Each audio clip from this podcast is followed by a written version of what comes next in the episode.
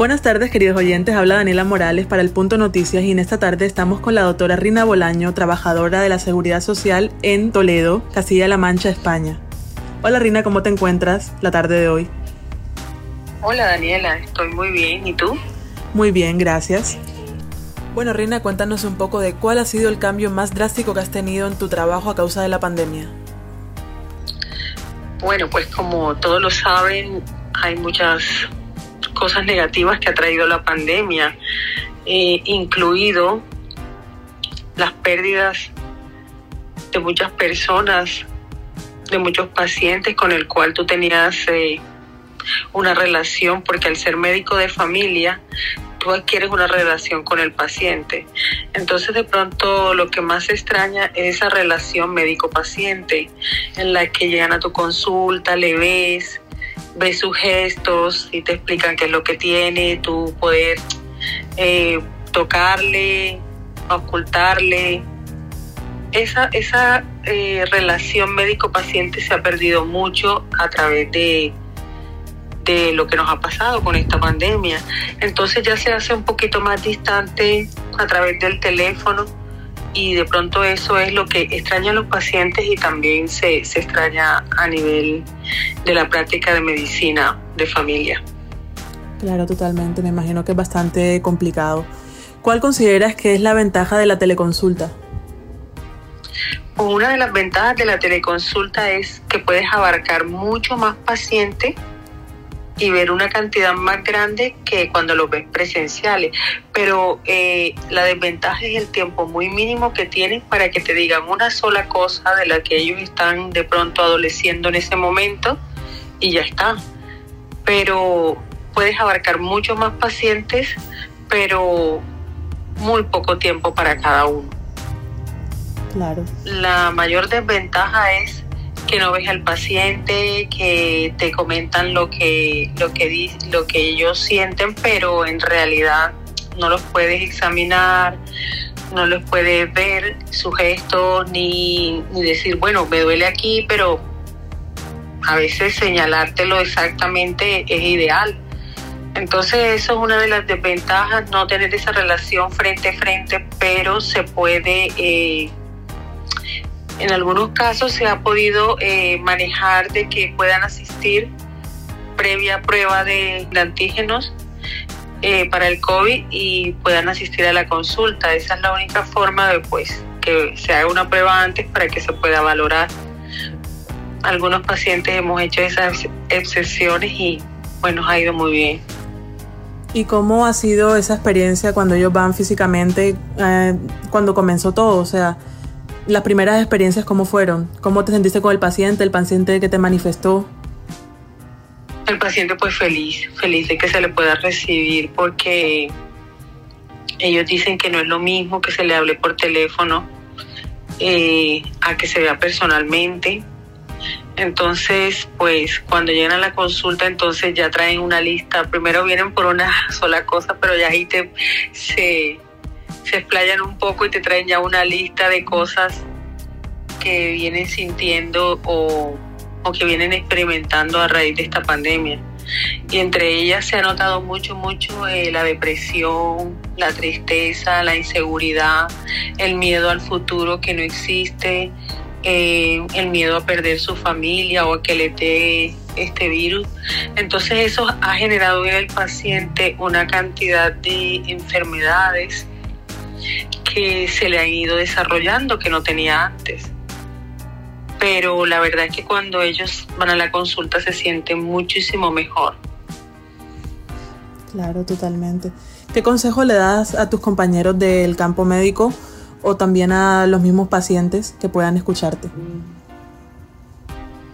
Bueno, a mis compañeros del campo médico que sigamos resistiendo, que sigamos aguantando, que lo estamos haciendo muy bien, que nuestra parte humana ha salido a relucir y que sigamos insistiendo en eso, que lo que tratamos son vidas, que tratamos seres humanos con sentimientos, con familia, que le quieren a su alrededor y que hagamos todo lo posible por hacer lo mejor para esa persona, porque no sabemos cuánto tiempo le queda de vida a cada persona que nosotros tratemos. Entonces, en ese, en ese poco tiempo que nosotros tenemos con ellos, pues demos lo mejor de sí, demos lo mejor de cada uno de nosotros para ellos. Y a los pacientes que, que tengan pues paciencia, que poco a poco esto se va a ir solucionando y que pronto pues con la ayuda divina podremos nuevamente reabrir las consultas y poder recibirles. Muchísimas gracias, doctora. Vale, un placer, un saludo. Adiós. Ahora nos encontramos con Lucy Morales, trabajadora de Mi Red IPS. Lucy, ¿cómo te encuentras en esta tarde de hoy? Hola Daniela, me encuentro muy bien, gracias. Bueno, Lucy, quiero que nos comentes un poco acerca de cómo ha sido desde que comenzó la pandemia la telemedicina, la consulta presencial. Bueno, primero que todo comentarte que ha sido un cambio pues totalmente drástico porque pasar de atender a todos los pacientes en una consulta presencial a hacerle llamadas pues te cuento que no es lo mismo. A pesar de que uno ya puede como atender a más número de pacientes, no es lo mismo porque no los puedes ver y pues en el arte de la medicina uno necesita pues ver al paciente para poder enfocar su diagnóstico. Entonces te cuento que eso ha sido uno de los cambios más drásticos que hemos tenido a nivel de lo que sería emprender pues en las teleconsultas ¿Y cuál sientes que ha sido el cambio más drástico que has vivido en el trabajo a causa de la pandemia? Yo diría que sería el uso de los elementos de protección personal, porque antes uno trabajaba más cómodo, nada más con su uniforme y su bata, pero ahora tener que llevar mascarillas, que careta, que visor, eh, que atender a todos los pacientes con guantes a los que uno atiende presencialmente, eso ha sido uno de los cambios más drásticos, sobre todo a nivel de comodidad, porque cuando uno llega a su casa llega cansado, llega sudado, llega apretado de tantos elementos de protección personal que lleva. Entonces, ese en cuanto a los cambios drásticos, ese es uno de los cambios más drásticos que hemos tenido. Tal vez cuando también llegues a casa que uno tiene que bañarse hoy en día, que todo es súper diferente, tienes que desinfectar, quitarte la ropa. Me imagino que eso también es bastante diferente a como era antes toda la situación. Exacto, y sobre todo el hecho de que, por ejemplo, ahora tengo que recogerme el cabello, eh, no debo llevar mucho maquillaje, las uñas cortas, no puedo pintarme, entonces como que he dejado un poco mi personalidad atrás con tal de estar segura en estos tiempos de pandemia. ¿Cuál consideras que es la ventaja de la teleconsulta? Yo digo que se pueda atender a mayor número de pacientes. Antes como que al estar presencial uno se dedicaba más con un paciente, se demoraba media hora, se trazaba la consulta, pero al, ser llamada eh, es como más fácil atender a un gran número de pacientes. ¿Y cuál es la experiencia tal vez? O sea, ¿no te han comentado ninguno de los pacientes como que se siente diferente, que lo siente un poco más incómodo, que si no te pueden remitir a algo presencial, igual que ha sido en estos tiempos un poco imposible? Bueno, aquí tenemos dos tipos de pacientes. Tenemos primero el paciente que no quiere saber nada de las consultas presenciales porque él tiene miedo, porque no quiere contagiarse, porque piensa que el hospital pues no es un sitio seguro. Y también tenemos el paciente que se siente inconforme e incómodo con la consulta virtual porque el, médico no lo está viendo, porque dice que el médico no puede ejercer pues un diagnóstico si no lo ve, si no lo toca, si no lo oculta. Entonces como que eh, se han presentado esos dos tipos de pacientes. Claro, me imagino que en estos tiempos es mucho más complicado. Por lo menos yo me considero una de esos pacientes que prefiere todo físicamente, a pesar de todo, sino con las buenas medidas de bioseguridad, pero pudiendo estar como que te vean. Yo necesito que el doctor me vea, que, que pueda sentir mis signos vitales, todas las cosas. Entonces, pues bueno, igual hay de todo un poco y lo importante es que en estos tiempos podamos cuidarnos. Entonces, creo que amerita más que sea de manera virtual hasta ahora. Totalmente de acuerdo, Daniela. ¿Cómo es la consulta cuando atiendes a tu paciente en tiempos de pandemia que va de manera física? Bueno, eh, yo en el consultorio estoy con mi bata, estoy con mi tapabocas y pues con mi careta, por ejemplo. Cuando llega el paciente me toca colocarme un overall, me toca colocarme guantes, o sea, añadir más elementos de protección personal.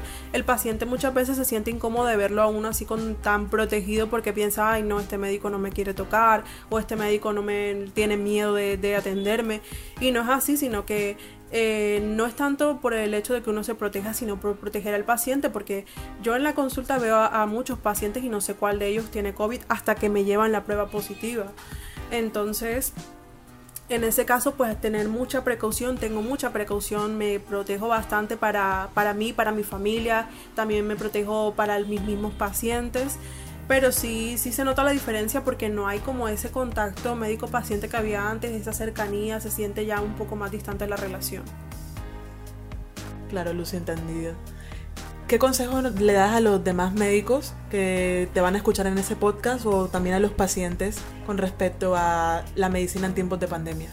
Para los médicos, que nos armemos de paciencia porque estos son momentos duros, pero nosotros somos los que podemos sacar adelante pues toda esta situación.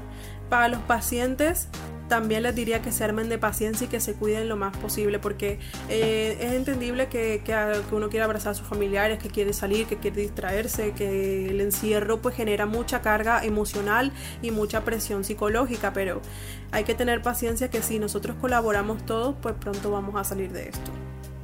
Perfecto, Lucy. Muchas gracias por haber tenido un poco de tu tiempo para este podcast. Con ustedes, Daniela Morales, para el punto.